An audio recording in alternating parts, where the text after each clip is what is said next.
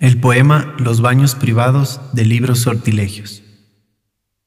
Era bonito, porque se escuchaba el repiqueo de las hojas cuando se cerraba la ducha. Nos lavábamos con un jabón verde en forma de mora, viéndonos al espejo, como cómplices insecretos, llenos de gotas las pieles.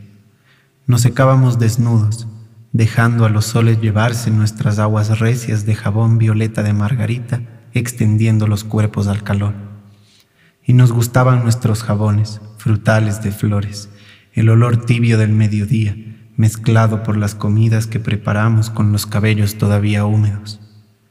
Vamos comiéndonos los días de no preocuparnos de los bichos, de llenar de espumas la tina compartida sobre los manteles con tejidos de supirrosas. A esa respuesta, las tardes jaladas de cabello las cortinas abiertas, viendo las estrelladas nubes moteándose de arreboles, en las montañas las siluetas de las sábanas en el piso. Dormimos con la cama humedecida, con las almohadas perfumadas de esta nada en que nos despertamos para despedirnos sin objeción y llevarnos del deseo de costumbre.